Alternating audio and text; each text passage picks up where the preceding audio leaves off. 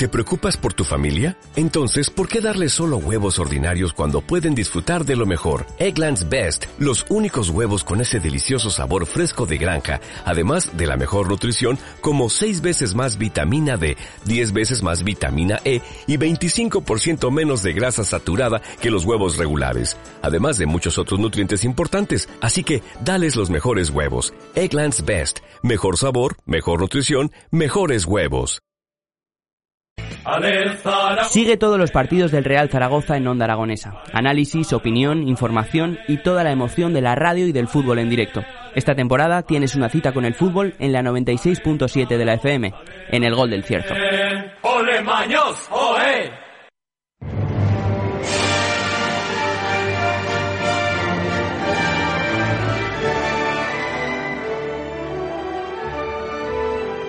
¡Ole Maños! Once y 14 minutos de la mañana y seguimos en las mañanas de Onda Aragonesa. Y sí, sí, está pidiendo que subamos el volumen un poquito más porque viene José Antonio Aguilar. Muy buenos días, ¿qué tal? Muy buenos días, muy bien. ¿Y vosotros? Bien, fantástico. Esperando abrir este visillo indiscreto, esta ventanita, ah, para que nos cuentes esas novedades del cine y sobre todo de la ventana indiscreta, que hay novedades. Bueno, nada, novedades pues que hacemos un parón un parón hasta el 12 de mayo, cerramos la ventana y abriremos con pues con cosas nuevas, con entrevistas nuevas, con gente muy chula y, y bueno, ahí estamos preparando dos nuevos, dos nuevos programitas para, para el mes de mayo porque lo, después haremos otro parón. Vale.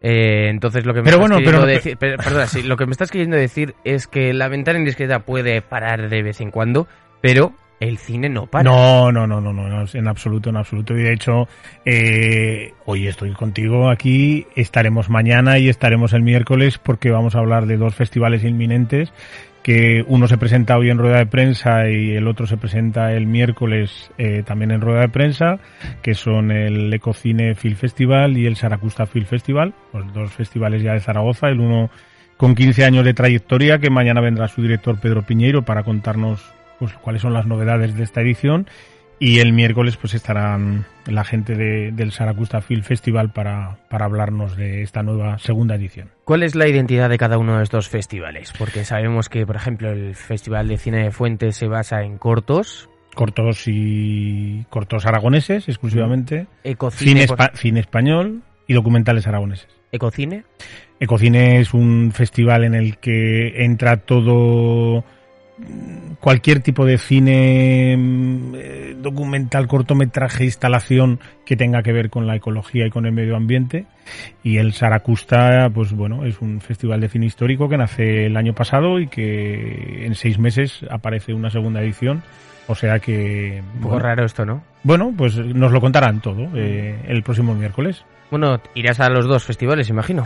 Pues uno me lo voy a perder porque no, no voy a estar el Saracusta me lo voy a perder, pero en el Ecocine creo que sí que coincido algunos días y, bueno, pues somos habituales de, este y de casi todos los festivales que, hay en Aragón, o sea que ahí estaremos para, para apoyarlo y, nos lo van a contar esta semana, o sea que muy bien. Aunque la, aunque la ventana cierre, mm. bueno, pues este, este, este, visillo que dice Jimmy, eh, continúa. Hombre, estarás aquí en las mañanas de Onda Aragonesa, pues hablando, hablamos de, de cocine y de Saracusta, que, que a ver cuál es la repercusión de cada uno de estos dos festivales, porque en el Festival de Cine de Fuentes se dan las, las cigüeñas. Sí.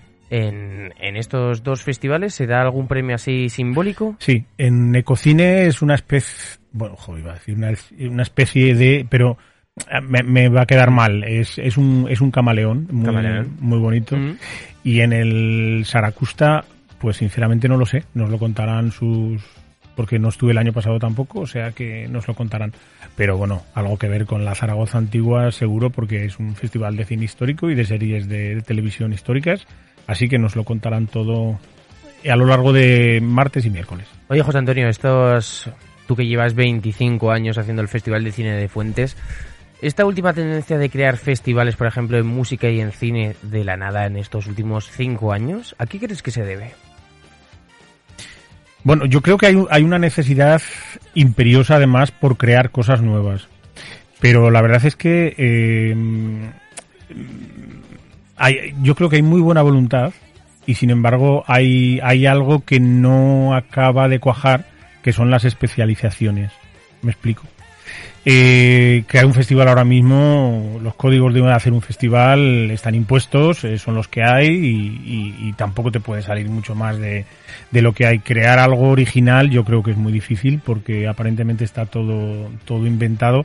El Saracusta nos lo contarán el miércoles, nacía como el primer festival de cine histórico en España y sin embargo eh, yo tengo localizados casi cuatro, mm. casi cuatro porque digo porque el cuarto prácticamente no se ha celebrado en tres años.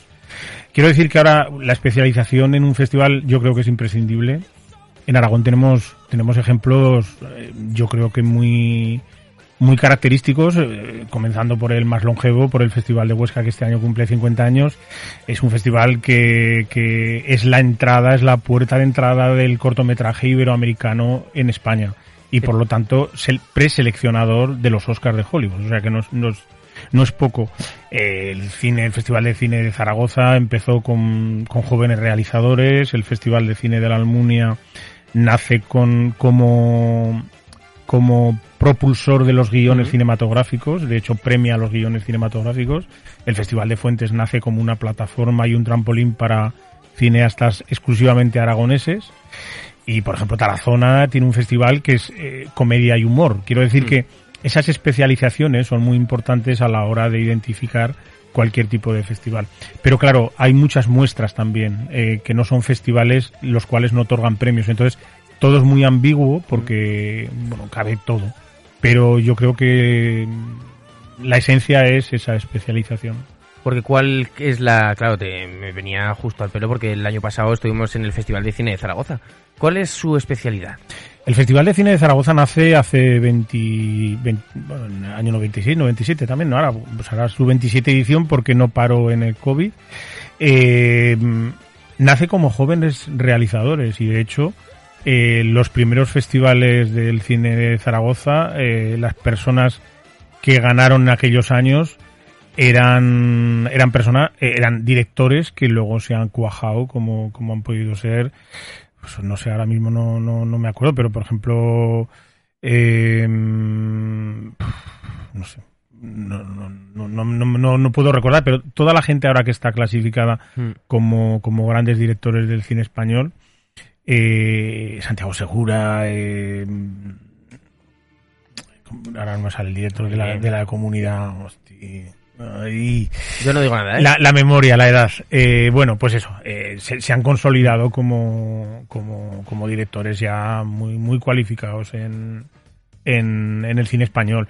Y, bueno, pues creo que las primeras bases del festival salían como que tenían que ser menores de 30 años en aquel momento. Creo que iba por ahí, me lo tenía que recordar ahora Archie. Pero vamos, hay, hay unos palmares que, que flipas de gente que, que empezó, por ejemplo, ahora me, Vigalondo o Alex de la Iglesia, gracias memoria, eh, son gente que pasaron por los primeros festivales de cine de Zaragoza y era eh, no, nadie apostaba por ellos. Y fíjate mm. el el subidón que han, que han tenido ¿no? en, el, en el cine español. Pero recuerdo eh, Jaume, Jaume Balagueró, recuerdo muchos directores de fotografía, actores, actrices, y bueno, pues ahí están, ¿no? Yo creo que todos los festivales de alguna manera han dejado su pozo a lo largo de estos 25 años y sobre todo, fíjate, Huesca con 50 años. 50 años que... Más de 2.000 horas de, cortos, creo que no, creo que eran 2.000 cortos los que se habían llegado a presentar en este 50 aniversario del Festival de Cine de Huesca. Como para verse 2.000 cortos. Sí. ¿Te, te, has hecho así? ¿Tú te lo has visto? No, no, no, no, lo que pasa, no, lo que pasa que también hay que, hay que puntualizar, estas cosas hay que puntualizarles. Eh, cuando se abre, cuando se abren unas convocatorias a nivel internacional, el Festival de Cine de Huesca tiene eh, representantes en, en, varias partes del mundo. Entonces tiene un representante en Asia que eh, elige lo mejor de cada, de cada casa. Eh, tiene un representantes en Iberoamérica, varios. México, en Colombia, en Venezuela, en Argentina. Entonces, estos representantes lo que se encargan son de llevar al festival lo mejor de lo mejor. Quiero decir que no es que te lleguen eh, 2.000 cortos a, al Festival de Cine de mm. Huesca enviado y además ahora al principio hace 25 años y menos hace 50 años los cortos llegaban en formatos eh, VHS cine 35 16 Super 8 llegaban en todos los formatos. Ahora son plataformas digitales las que se encargan de, de, mandar a todos los festivales y, pues es fantástico pues existe Fest Home existe Click for Festival o Promofest, que son empresas que se dedican a, distribuir los cortometrajes. Mm. Tú haces un corto, un documental, tú lo metes a esta plataforma, pagas X y tienes derecho a que esos cortometrajes y esas películas vayan distribuidas a X festivales. Y de hecho, eh, cuando Promofest manda un pack de, a los festivales, manda un pack no de un corto, sino de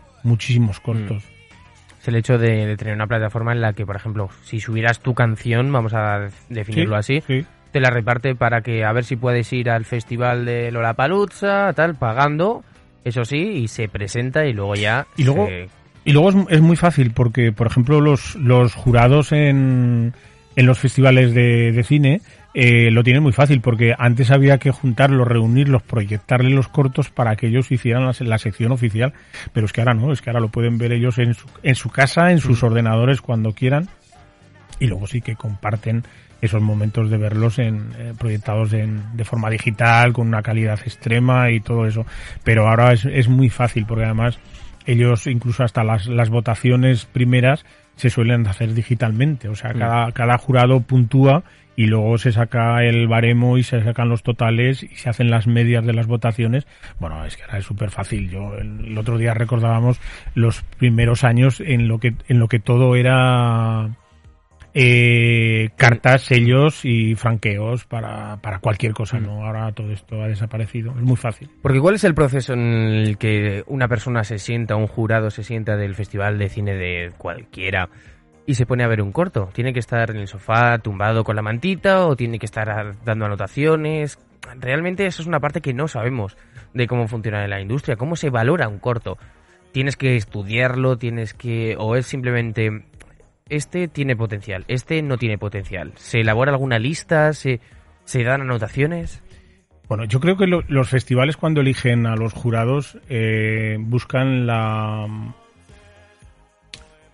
vamos a ver, es que es, difícil de explicar. Eh, eh, si, si tú tienes premios técnicos en el, en el festival, eh, tienes que buscar jurados los cuales tengan las competencias, por ejemplo, que manejen el guion, que manejen partes actorales, por lo tanto, formadores de actores tienen que estar en esos jurados. Y gente que controle la producción es muy importante, que, que productores estén dentro para la producción es, es importantísima en un, eh, la edición y el montaje, el resultado de una película, depende siempre del montaje final que el director y el director de montaje eh, elijan. Porque una película puede cambiar de la, pero como la noche al día de un montaje a otro. Quiero decir que tú tienes todo rodado, lo que tú has querido rodar, pero luego el montaje lo vas a hacer dependiendo del criterio que tú vayas a tener con tu, con tu editor, con tu editor y sobre todo con el director o directora, ¿no? Entonces, yo creo que los jurados deben de estar especializados y tienen que ser muy diversos. Da igual que sean chicos, chicas. Quiero decir que el género no importa, porque muchas veces se acusa de que hay pocas mujeres en, la, en los jurados. Yo creo que no, no, no, no, no se tiene razón, porque eh, parcialmente este año la mayoría de las directoras de los jurados internacionales más importantes han sido mujeres. Entonces, da igual el género, pero lo que sí que tiene que haber gente especializada en los diferentes ámbitos que el cine requiere. ¿Y cuál es el criterio? Bueno, pues también es muy personal. Yo siempre he dicho y lo mantengo que dependiendo de un jurado u otro, el resultado de un festival es, sería completamente diferente. Si, si tú pusieras a dos jurados eh, eh, a la vez a mm. ver los cortos y a puntualizar sobre, sobre esos trabajos, habría, habría un momento que, que seguramente eh, sería completamente diferente el, el palmarés y el resultado. Bueno, han sonado aquí unas interferencias que eh, seguro que te estabas pensando en alguien en ese momento. Star Trek. si, si vuelve a pasar, subiremos un poquito la música, no sabemos lo que ha pasado exactamente, pero lo que estabas diciendo, la importancia de un buen equipo de producción, es que eso es básico. Tremendo. Sí, sí, sí, sí. Es que un, un, vamos a ver, un, cortometraje, por ejemplo, de tres minutos de duración en el que esté una persona sentada en un sillón, la producción de ese cortometraje eh, es mínima. Hmm. Quiero decir que es una cámara con varios planos, un actor, una actriz y un sillón y una habitación. Quiero decir, una producción en la que haya eh, muchos extras, muchos exteriores, muchas localizaciones el diseño de producción es completamente diferente. No por eso tiene que ser mejor, mm. cuanta más producción mejor, pero hombre, yo creo que son cosas a, valorar. Y luego, eh, desde ya, desde hace muchísimos años, por ejemplo, hablo en primera persona, el Festival de, Fuentes se rodea de, gente en el jurado que controlen los efectos especiales, que mm. controlen el maquillaje y peluquería, que controlen el sonido, que es una cosa que es que muchas veces no se tiene en cuenta y en un cortometraje o en un documental es esencial. O sea, son mm. esas partes técnicas que unidas todas suman, hacen un resultado perfecto, ¿no? Es más, el otro día lo estuvimos, estuvimos viendo un corto en, eh, con unos amigos que, lo había hecho pues una persona que conocíamos y, nos pusimos a, a, verlo. Y sí que es, por ejemplo, muy importante el sonido porque pasar de, de un negro absoluto, de unos títulos, a de repente un pedazo de sonido ambiente que, que, que dices, ya es que me ha roto. Me ha roto. Y, es muy importante, fíjate, yo pongo como ejemplo siempre una película que vi hace, hace muchos años que era una, una persona que andaba con sus, sus cascos en la cabeza y había, había planos en los que eh, el espectador estaba escuchando precisamente la, eh, música que la, música que estaba escuchando esta chica que iba patinando por las calles de, de Manhattan, ¿no? Y sin embargo, cuando ella en un momento dado se, se saca los cascos, el sonido del ambiente que estaba hasta escuchando se queda en segundo plano y se escuchan los coches mm. y el ruido de la ciudad. Eh, eso es un, un, buen director de sonido. Por eso es muy importante lo, lo, que, lo que no me cansaré de decir nunca, ¿no? que, que la suma de todos los, los apartados técnicos son eh, el resultado final que tiene que ser tiene que ser fantástico. Sobre todo el hecho de rodearte de gente competente y especializada. Los equipos, los equipos son fundamentales. Eh, eh, es casi más importante el equipo que la idea. Formar el equipo, yo creo que eso es muy importante y sobre todo la empatía que que se ejerce cuando tú haces un equipazo para hacer un corto. Hmm. Yo he asistido a muchísimos rodajes y te das cuenta que hay un ambiente especial, que te da igual comerte un bocadillo de chorizo que, una hamburguesa, mm. que un taco de queso o que no cenar esa noche, ¿no? Sino que todo está para que la suma de esas fuerzas confluya en hacer lo que tú quieres hacer, lo que tú quieres hacer y el resultado que quieres tener. Bueno, José Antonio, solo te voy a acabar diciendo una cosa. Yo te quiero, para, yo te quiero para mi equipo. Ah, vale, pues yo encantado, ya sabes. Así que nos vemos mañana. Eh, nos vemos mañana a las... Bueno, eso ya no lo sé. A las... A las... Así escuchan el programa entero. A las 12. a, las 12 paloma negra de Dale más potencia a tu primavera con The Home Depot. Obtén una potencia similar a la de la gasolina para podar, recortar y soplar con el sistema OnePlus de 18 voltios de Ryobi desde solo 89 dólares. Potencia para podar un tercio de un acre con una carga. Potencia para recortar el césped que dura hasta dos horas. Y fuerza de soplado de 110 millas por hora. Todo con una batería intercambiable. Llévate el sistema inalámbrico OnePlus de 18 voltios de Ryobi. Solo en The Home Depot. Haces más. Logras más.